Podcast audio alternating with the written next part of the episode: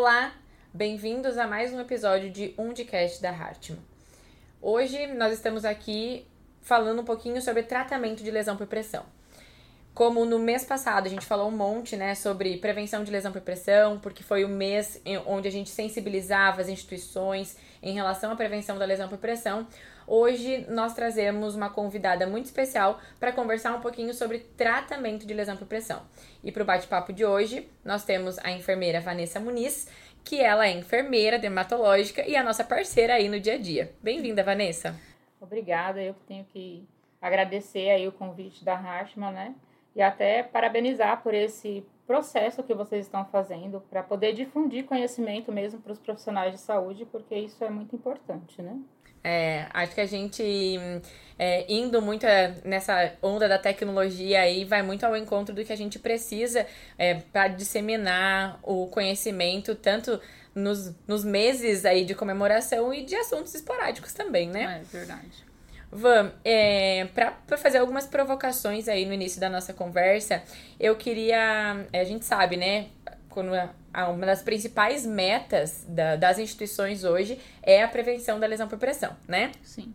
É, inclusive na instituição que você trabalha, acho que você é super cobrada em relação a isso, né? Prevenir as lesões por pressão. E a gente sabe que mais de 95% das lesões por pressão, elas são preveníveis mas que a gente ainda, infelizmente, encontra esse evento adverso dentro das instituições, uhum. né? Então, qual que é a tua percepção em relação a isso, né? De da gente ainda encontrar esse evento adverso? Na verdade, no Brasil e no mundo, né, a gente tem uma visão muito curativa e não de prevenção. Então, assim, a gente precisa trabalhar mais a prevenção. E a gente também tem um outro fator muito importante, que é quando, né, se a gente para para fazer uma reunião é, com outras equipes multidisciplinar, na verdade você só tem a visão de que é, a culpa da lesão por pressão é da enfermagem. Né? Foi a enfermagem que não fez a mudança de decúbito, por isso que esse paciente desenvolveu lesão por pressão. E na verdade é, são múltiplos fatores que fazem com que o paciente desenvolva a lesão por pressão.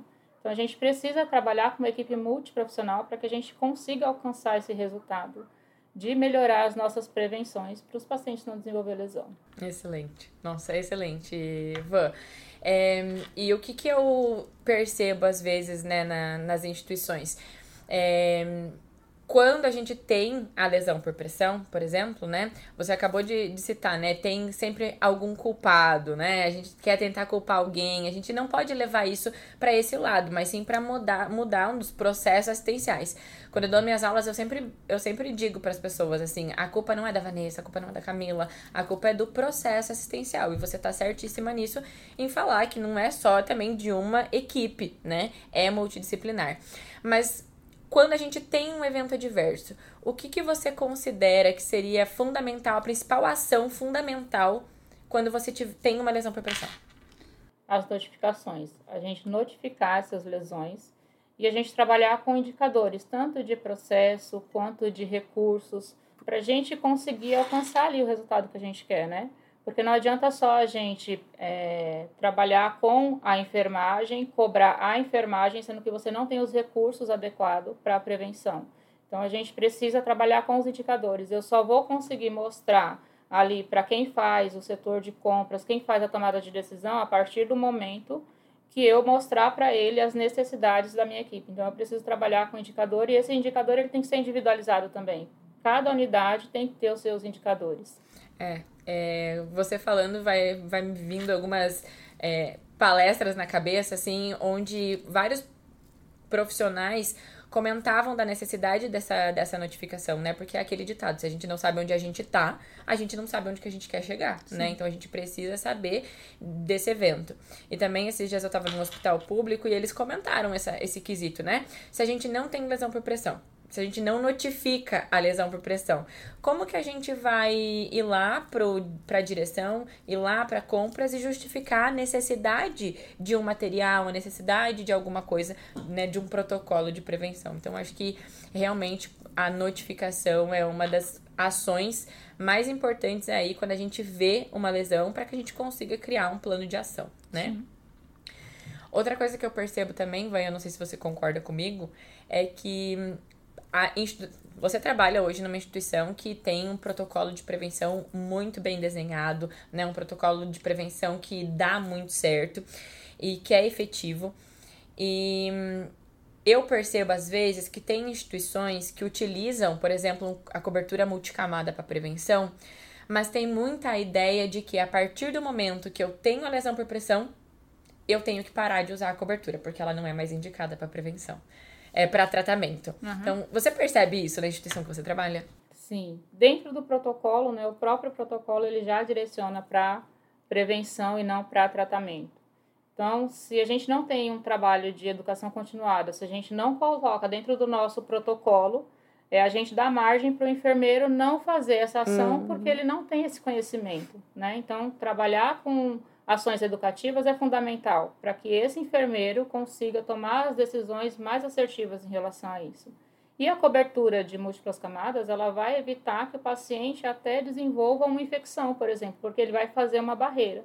Então, assim, é fundamental que a gente possa fazer esse trabalho de educação continuada constante dentro das unidades. É, porque o que, que a gente percebe, né? Às vezes eu estou usando lá tecnologia, né? Super plus plus plus para prevenção. E aí quando chega uma. Quando eu acabo tendo a lesão, a gente tira a cobertura e coloca, sei lá, uma gase com alguma. Um gase com AGE, a gente vê em algumas instituições, a gente vê colocar só Kevlon ou começar a passar só um creme hidratante, etc. Né? E a gente percebe que as pessoas não seguem utilizando a cobertura multicamadas. Mas na tua prática, você utiliza a cobertura multicamadas em algum estágio do tratamento da lesão por pressão? Utilizo porque a gente tem que sempre pensar no princípio do que, que aquela cobertura tem e qual a necessidade do meu paciente. Então, a cobertura de múltiplas camadas, ela vai evitar ali o cisalhamento da, da pele do paciente, ela vai ajudar numa descompressão. Então, se eu tenho uma lesão estágio 1 que ela está sendo causada por conta da compressão e eu utilizo uma cobertura que vai ajudar na descompressão, no cisalhamento, automaticamente eu vou conseguir, junto com outras medidas, recuperar essa, essa pele desse paciente não só na estágio 1, eu costumo utilizar na estágio 2, inclusive na 3 e na 4 como cobertura secundária. Ah, porque legal. se a causa da lesão foi uma pressão, então assim, é, provavelmente eu normalmente utilizo no domicílio. Então, provavelmente a família vai ter dificuldade durante a noite para movimentar esse paciente. Uhum. Então, se eu coloco uma cobertura ali como secundária que vai ajudar a distribuir essa pressão, vai fazer uma boa absorção, eu coloco um curativo primário internamente ali na cavidade preencho e depois eu coloco a cobertura secundária ali a múltiplas camadas e aí a gente tem um bom tenho tido boas respostas. Uhum. é, é isso é muito legal né a gente porque se como para o surgimento da lesão por pressão a gente tem aí a ação desse, dos quatro fatores extrínsecos né? E a gente pode colocar ouro ali na lesão né? E se a gente não atuar nesses quatro fatores a gente acaba aí não sendo efetivo no tratamento da lesão, uhum, né? Uhum. Você, você concorda com isso? Sim, sim. Inclusive, eu atendi um paciente recentemente que eu estava utilizando as coberturas que eram necessárias, uhum. mas eu não estava tendo uma boa evolução, porque a família falava, não consigo fazer a mudança noturna. E, e aí eu utilizei a cobertura de multicamadas, e aí a gente ajudou junto com o coxim fazendo descompressão e aí a lesão começou a evoluir de uma modo de um modo efetivo. Então assim, é, a gente precisa ter esse raciocínio clínico, né? Hum, de quando eu vou utilizar esse material, por que, que eu vou utilizar, qual a necessidade da ferida e qual e qual os componentes que tem dentro daquele material. E só assim eu vou conseguir fazer a junção para a gente ter ali o tratamento mais adequado para o paciente. Ah, legal. Você falou da, da lesão pressão estágio 1, você falou da lesão pressão estágio 2, né? Que você segue utilizando aí a cobertura multicamadas. Mas eu queria que tu falasse um pouquinho para nós de um desafio que eu acho que é um dos principais desafios aí na, no tratamento da lesão por pressão, é a dita lesão por pressão tissular, profunda. É, a lesão tissular profunda, ela é um desafio mesmo no nosso meio. Né? Até porque, por falta de conhecimento, os profissionais de saúde não conseguem, não sabem diagnosticar esse tipo de lesão. E aí, quando a gente está é, tá no estágio mais avançado, que é uma das lesões é, que são mais complexas, né? Então, quando a gente está no estágio aí mais avançado, que eles começam a descobrir né, o porquê que desenvolveu aquela lesão, E, e aí a gente acaba tendo muito prejuízo em relação a isso, né? Uhum. É, o que que às vezes eu percebo, né? É, que quando a gente tem, por exemplo, uma lesão por pressão tisular profunda, a gente vai ter ação muito mais da pressão em combinação com o cisalhamento, né? E é, vai muito do que você acabou de falar em relação à utilização da cobertura multicamadas também nessa, nesse estágio, porque a gente precisa atuar nesses fatores. E a lesão por pressão tisular profunda, a gente ainda tem a pele íntegra, né? Sim. E a gente tem que tentar atuar de forma mais efetiva no cisalhamento, né? Que é essa movimentação da pele contra a proeminência óssea, que a gente consegue atuar com a cobertura, para fazer com que a gente tente minimizar o estrago estrago dessa lesão, né? Da, da lesão por pressão tisular profunda. Você já viu em alguma, algum momento eh, ter a regressão da tisular profunda? Já. Já vi em pacientes que eu atendo é, em domicílio, porque eu vou ser muito sincera com você, dentro do ambiente hospitalar é muito complicado. Uhum. Por falta do próprio conhecimento, o profissional de saúde ele não é, verifica, ele não abre para ver como que está a pele diariamente.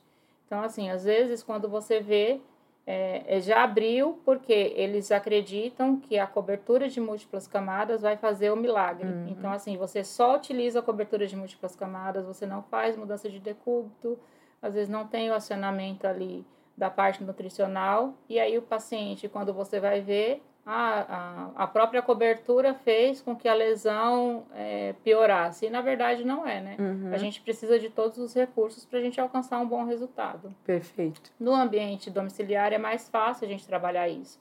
Porque a gente vai, faz um trabalho de educação com o cuidador, com o familiar. E aí, nesses casos, eu já vi regredir as lesões de solar profunda. E em relação à região anatômica, o que, que você acha que é o nosso maior desafio aí no tratamento? As pessoas, é, quando elas vão utilizar a cobertura, às vezes ela utiliza a cobertura, uma cobertura menor do que o local onde a gente vai fazer ali, precisa fazer a descompressão. E aí a gente tem que sempre pensar que quanto maior a área, menor a pressão. Então eu preciso sempre colocar uma cobertura que seja maior do que aquela parte anatômica ali onde a gente precisa fazer a descompressão. Então eu preciso ter no mínimo uns 2 centímetros. Então não adianta eu pegar uma cobertura de 7,5 por 7,5 e querer colocar numa sacra que eu não vou conseguir proteger nada. Então eu preciso ter esse raciocínio clínico de olhar e avaliar o paciente como um todo e ver a necessidade do paciente. Então, se o paciente é obeso, se o paciente está emagrecido, eu preciso fazer essa avaliação de forma holística, né?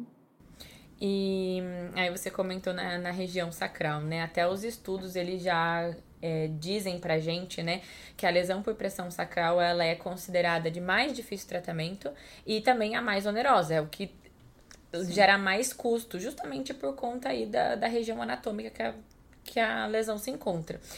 E na tua prática, você acha que para o tratamento ter a cobertura multicamada de forma anatômica também é, é mais benéfico? Sim, sim, porque você vai abranger ali as necessidades do paciente, né? Uhum. Na região onde que ele tem a necessidade. Então, isso é muito benéfico, sim. Tá. E em relação, agora passando um pouquinho mais de estágio, né? Falando em relação à lesão por pressão estágio 3, estágio 4. Eu vi que você falou que a gente, às vezes você faz essa combinação, né, Van? Sim. Entre colocar uma, um, sei lá, um preenchedor, né, digamos. O que, que você usa mais de preenchedor? curativos com prata. Depende da necessidade do paciente. Muito fibra, sim, alginato. É, aí tem infecção, sim. usa prata. Acho que vai muito ao encontro aí do, dos consensos em relação a tratamento da lesão, né? Que eu acho que depois a gente pode até dar um, uma falada sobre isso. É, depois dessa minha, dessa minha pergunta para você. É, em relação a 3 e a 4, né? eu, eu vejo que às vezes o que, que acontece dentro das instituições? A gente utiliza um preenchedor, utiliza a cobertura multicamada em, como secundário ótimo. Mas às vezes a gente tem lesões 3 que são mais superficiais, 3 e 4 que são mais superficiais, mas a gente tem lesões 3 e 4 que acabam sendo mais cavitárias e mais profundas. E aí, qual é a tua experiência em relação a isso? Olha, na unidade, é, na instituição onde eu trabalho e também no âmbito hospitalar, a gente, no âmbito domiciliar, a gente utiliza muito essa associação de coberturas, porém a gente tem um custo muito elevado com isso. A gente tem aí o consenso que ele nos mostra que a terapia por pressão negativa, ela vem atuando de forma eficaz, né? ela vem mostrando resultados, mas é, ainda é difícil, ainda é um dilema a gente conseguir, né? A gente é, tem que estar tá junto, conversando com os médicos, discutindo o caso para que isso possa acontecer. Uhum. Depende muito de instituições, de instituição para instituição. Mas, por exemplo, na instituição onde eu atuo, a tomada de decisão é do médico. Então a gente tem que estar tá em conjunto, conversando, para que a gente consiga. Explicando a necessidade, mostrando às vezes até estudo para mostrar o. Verdade. Mas é, o que, que eu percebo? Que quando a gente vai falar de custo, se a gente não tem um indicador, você apresenta uma cobertura com um determinado valor e aí você apresenta o curativo por pressão negativa. E aí, quando ele vê o valor, não, esse daqui é melhor. Mas você não avalia a médio e longo prazo os custos que vai ter, né? Internações, é, antibiótico, mão de obra, os materiais que a gente vai precisar estar tá utilizando ali. Então, na verdade, a gente tem que tentar, se a gente conseguir mostrar para eles né, o valor real de um tratamento de uma lesão e é, o, o, o benefício do, da terapia por pressão negativa, eu acho que aí sim a gente vai conseguir é, ter uma resposta melhor em relação a isso, né? Ter um retorno melhor em relação a isso. É, eu concordo com você, Van, em relação a esse benefício, nesse custo-efetividade. E mas eu também acho que às vezes o, onde a gente mais peca é justamente de deixar a terapia para uma segunda opção, né? De colocar, por exemplo, ah, vamos tentar com isso. Se não der certo, a gente vai para terapia pressão negativa. Uhum. É, na verdade, o consenso mostra que a gente já tem respostas é, positivas em relação a isso e que se a gente já tem uma cavidade ali, o ideal seria a gente já entrar com a terapia de pressão negativa até para diminuir diâmetro, diminuir profundidade, e a gente vai ter uma resposta mais rápida do tratamento, né? E mais eficaz. Mais eficaz. Van, nossa, esse nosso bate-papo tá muito gostoso, viu? Uhum. E mas agora eu quero te provocar um pouquinho mais, tá? Você acha que existe, né? É, já que tem muitos profissionais da saúde nos assistindo agora, né? E tal, e vão assistir esse episódio. Você acha que existe algum curativo que consiga atuar desde o estágio 1 até estágio 4, celular profunda, não classificável? Qual é a tua opinião? A gente precisa avaliar a ferida e as necessidades da ferida. E antes disso, a gente precisa avaliar o paciente. Quais são as necessidades desse paciente? Se ele está disposto a ter uma cicatrização, porque se ele também não estiver disposto, ele vai fazer tudo ao contrário do que você pedir para que essa ferida não cicatrize. Então, eu preciso ter um olhar diferenciado quando eu vou atender o paciente. Eu preciso atender o paciente de uma maneira holística. Eu vou avaliar as necessidades desse paciente e depois eu vou começar a avaliar as necessidades dessa ferida. Então, não tem como eu fazer uma avaliação e prescrever um curativo falando que ele vai do início ao fim. Não tem como eu fazer uma avaliação de uma ferida por uma foto. Não tem como eu fazer uma avaliação de uma ferida só por uma filmagem. Eu preciso avaliar o paciente e eu preciso ter é, ali algumas medidas para que eu consiga é, realmente ver qual é a necessidade. Hoje a gente tem uma ferramenta é que essa ferramenta ela serve tanto para fazer a avaliação das necessidades da ferida, que é o timers, então eu vou conseguir avaliar ali é, a quantidade de umidade, de umidade que o paciente que tem ali naquela lesão, eu vou conseguir ver se o paciente ele tem uma infecção ali naquela lesão naquele momento. E essa é uma ferramenta que ela serve não só para que eu consiga avaliar, mas ela serve também é, para que a gente consiga ter tomadas de decisão. Então, a partir dessa ferramenta, eu vou conseguir tomar as decisões necessárias das necessidades daquela ferida.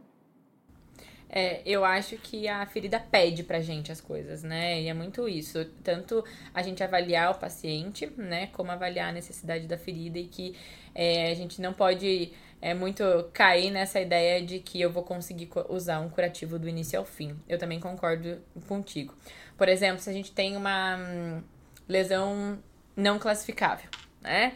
Vamos tentar usar o timers aí nessa lesão não classificável. A primeira coisa que a gente tem que fazer numa não classificável é fazer o desbridamento desse tecido, né, que está desvitalizado. Uhum. O que, que você usa hoje de técnica de desbridamento? A gente tem a técnica instrumental, a gente tem a técnica autolítica, a gente tem a técnica é, enzimática, e aí eu preciso ver é, quais são eu preciso conhecer aquele paciente para ver o que, que é mais indicado para ele. Eu também não posso indicar alguma coisa só porque eu sei que ele tem ali é um tecido desvitalizado. Eu preciso avaliar para que eu consiga ali é, ter uma, o melhor manejo daquele, daquele tratamento. É, às vezes o paciente tem muita dor, né, Van? E a gente não consegue usar, fazer um desbridamento instrumental, quem sabe, né? Uhum. Ou até mesmo nem todo, nem todo paciente consegue manter um curativo por tantos dias. Depende muito do, do que, que a ferida tá, tá pedindo naquele momento, né? Em relação àquele desbridamento daquela, daquela lesão, uhum. né? Outra questão que eu queria é, ver contigo era muito em relação aí da, da parte quando o paciente está quando a gente tá fazendo tratamento, né? Ah, tô tratando uma lesão por pressão, né? E aí, você acha, você acha que a gente esquece da prevenção às vezes? Quando eu tô tratando? Camila, a gente esquece, porém, o primeiro ponto, né? A primeira medida de tratamento é a prevenção, porque se esse paciente ele desenvolver uma lesão por pressão, ele tem um risco muito alto de desenvolver outras lesões. Então, eu preciso ali preservar aquela pele daquele paciente, eu preciso entrar com medidas preventivas e essa é a primeira ação que a gente tem que tomar, são as medidas preventivas para evitar que ele desenvolva outras lesões. Agora que você falou em relação a que a própria lesão por pressão é um fator de risco, né, do, do paciente ter outra lesão por pressão, é, veio na, na minha memória uma vez que eu tava dando um, um treinamento e a profissional questionou, mas o que, que, tem a ver isso, né? Ter uma lesão já pode ter outra, como se fosse um chamamento, né, para ter outra lesão. E é muito nesse sentido, porque o que, que a gente faz, né, geralmente? Tem uma, por exemplo, uma lesão por pressão sacral. Primeira coisa que a gente faz é intensificar reposicionamento, tentar não deixar esse paciente em posição dorsal. E aí a gente aumenta o tempo de exposição das outras regiões de proeminência óssea, que não podem ser esquecidas. Sim. Né? E assim, é, você está comentando sobre isso e eu estou lembrando de algumas coisas, né? Por exemplo, aí eu quero intensificar esse cuidado. O que, que eu faço? Eu deixo ele lateralizado em 90 graus, porque eu quero tirar a uhum. descompressão da sacra. E aí eu posso desenvolver, posso ajudar o paciente a desenvolver uma outra lesão que é tão grave quanto. Porque as lesões em trocânteres, a gente tem muita dificuldade também na cicatrização. Uhum. Normalmente uhum. são lesões que elas surgem, que tem epíbole, que você vai ter uma dificuldade muito grande para cicatrização. Então, assim, eu preciso tomar o cuidado de olhar o paciente é, e ver quais são as necessidades dele. Então, eu vou lateralizar esse paciente. Como que eu vou lateralizar esse paciente? Né? Eu não posso deixar ele em ângulo de 90 graus. Eu vou fazer uma descompressão, eu vou ajudar. Mas aí eu preciso ter essa visão de que eu não posso deixar ele posicionado só naquela posição, que eu preciso reposicionar esse paciente. E aí a gente precisa começar a trabalhar é, de forma individualizada com os pacientes, né? Não, com certeza. E também eu acredito que a gente tem, como a gente está em instituições privadas, por exemplo, né, é, que visam lucro, a gente tem que pensar na questão do custo também, Sim. né? O quanto eu já estou tratando uma lesão por pressão, que já é muito mais caro do que do que prevenir a lesão, né? Os estudos já dizem, por exemplo, que uma lesão por pressão é até 3,6 vezes mais caro do que a tratar ela do que prevenir, né? Uhum. E aí ainda vou ter uma segunda, uma terceira lesão por pressão nesse paciente, né? Então acho que a gente tem que pensar nessa questão do custo, justamente porque as instituições, querendo ou não, a gente visa lucro, mas também tem que pensar na qualidade do, do nosso cuidado ali, Sim. né? Porque esse paciente ele vai para casa e ele vai ter essa referência de onde ele estava, né? Uhum. Uhum.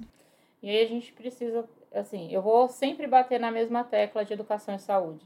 Eu acredito que a gente é que todas as unidades deveria ter um enfermeiro que fosse referência e que esse enfermeiro pudesse levantar esses dados e pudesse começar a fazer workshop, pudesse começar a fazer treinamentos, habilitação, porque a gente cobra muito é, o reposicionamento do paciente, mas a gente está treinando esse profissional que está lá na ponta de qual é a melhor maneira para reposicionar. Será que está sendo efetivo esse Será tá reposicionamento, tá né? Então, assim, muitas vezes não é efetivo. Então, assim, eu preciso treinar a minha equipe, eu preciso fazer workshop, eu preciso mostrar para eles como fazer isso, para que eles possam desenvolver da melhor maneira. Não, é excelente. E a gente tem que pensar ali quando você falou, né, em relação também à prevenção de, da infecção, né? É justamente que você comentou antes, né, que uma das estratégias também é que de utilizar a cobertura é que ela não venha a piorar ou até mesmo que a gente tenha que prevenir infecção. Eu acho que a prevenção da infecção também é uma forma da gente reduzir custos e as pessoas e os profissionais de saúde, eles têm que estar muito envolvidos nesse nesse cuidado e na educação para ter essa percepção de tudo que essa não ação, o que, que pode gerar de consequência para esse profissional. E para finalizar, eu queria só te perguntar uma coisa que eu acho que eu já sei a resposta, né, Vô? O que, que você acha? Qual é o principal desafio aí, o que você dá de, de sugestão para os profissionais que estão assistindo a gente em relação ao tratamento das lesões por pressão? Buscar conhecimento. Eu acho que a gente tem que buscar conhecimento para que a gente possa trabalhar de uma maneira mais efetiva em relação à prevenção e a tratamento de lesão por pressão, e não só de tratamento de lesão por pressão, mas de tratamento de um modo geral. Perfeito. É, e também, agora, né, a gente. Você até comentou, né, enquanto a gente estava aqui no, nos nossos bastidores, né, em relação às tecnologias adjuvantes, né? É, você trabalha com algum tipo de terapia adjuvante também ou não? Trabalho com laser, trabalho com ozonioterapia, mas Camila, vou ser muito sincera com você. Se você não faz o básico bem feito, essas terapias não adianta. Assim, é, um paciente me procurou recentemente, né? Tava com uma lesão estágio 4 e aí ele falou assim para mim: "Olha, você pode vir aqui para fazer uma sessão de laser, porque eu sei que o laser ele vai ajudar muito", né? E, e algo que eu não gosto de fazer é de enganar as pessoas. E eu falei para ele, olha, a gente pode iniciar o tratamento com laser. Ele é um tratamento efetivo, mas ele é um tratamento adjuvante. A gente precisa aprender a fazer o básico bem feito. Então, assim, a gente precisa aprender a conhecer quais são os meus materiais, os materiais que eu tenho na minha instituição, para que, que serve cada material. Porque senão a gente vai trabalhar com uma maneira de desperdício. Eu vou desperdiçar uhum. aquele material né? E aí eu vou levar custo para a minha unidade e eu não vou estar tá sendo efetiva durante o tratamento de, de uma ferida. Então, assim, eu preciso ter esse conhecimento, eu preciso saber as necessidades da ferida. Como você mesmo falou, e é nítido, a ferida, ela conversa com você. Você olha para ela e você sabe tudo que está acontecendo. Né? Por mais que o profissional chegue e fale assim para você, olha, eu estou fazendo tudo certinho. Aí você fala, eu vou consultar a ferida. Aí você olha para ela, ela está com uma borda macerada, ela já está com sinais de infecção. Então, assim, será que está sendo feito realmente é, o que deveria ser feito da maneira que deveria ser feita? Então, a gente precisa realmente é, olhar para a ferida, a gente precisa saber quais são as necessidades da ferida, a gente precisa saber quais são os materiais que eu tenho para trabalhar e trabalhar esses materiais de uma maneira é, de uma maneira completa. Eu preciso é, avaliar essa ferida e ver a necessidade daquela, dela naquele momento. Não adianta eu ter materiais de alta tecnologia se eu não sei utilizar. Exato. Eu vou ter um desperdício do meu material, isso não vai ser efetivo. E eu acho que aí está um dos pontos que a gente tem tanta dificuldade de colocar tecnologias dentro das unidades, porque a gente tem muito desperdício. Uhum. E aí os indicadores, eles deveriam trabalhar até em cima disso mesmo, dos desperdícios, né? E os treinamentos, isso vai facilitar, isso vai ajudar bastante em relação a isso. Até porque a tecnologia veio para que a gente consiga utilizar os materiais é, que eles consigam ficar com uma longa permanência. Não adianta nada eu colocar, por exemplo, uma cobertura para proteção e eu fazer aquela troca todos os dias. Uhum. Então, se eu não sei utilizar aquele material de, uma, de um modo efetivo, eu vou desperdiçar aquele material e não vai estar sendo efetivo ali o tratamento nem a prevenção. Perfeito. Eu acho que é isso que fica de mensagem do nosso bate-papo de hoje, né? uhum. né? A gente conseguir no âmbito aí do tratamento das lesões por pressão, atuar de forma rápida, né, para que a gente não deixe essas lesões irem para estágios que são os never events, né, que é a lesão por pressão estágio 3, estágio 4 e a não classificável, e para que a gente atue quando a gente tem um evento adverso, que a gente atue de forma rápida, tendo os indicadores, que a gente crie estratégias nesses indicadores e principalmente, né, atue na questão aí de educação do nosso profissional, né? Van, eu queria agradecer muito a tua presença hoje aqui nesse bate-papo. Foi muito enriquecedora a nossa conversa, né? E eu queria agradecer também é, a tua disponibilidade de vir aqui hoje e de trazer teu conhecimento. Mais uma vez, eu que agradeço, né? E é, a Hartmann realmente está de parabéns porque está tentando trazer profissionais que vai mostrar é, a prática com evidências para que a gente consiga alcançar mais resultados. Então, difundindo essas informações para mais pessoas, para que elas possam buscar mais conhecimento. Muito Eu bem. agradeço. Então, muito obrigada. Esse foi o nosso episódio de Undicast de hoje, no qual a gente falou um pouquinho sobre tratamento das lesões por pressão. Fiquem ligados nas nossas redes sociais. A Hartmann apoia, cuida e protege.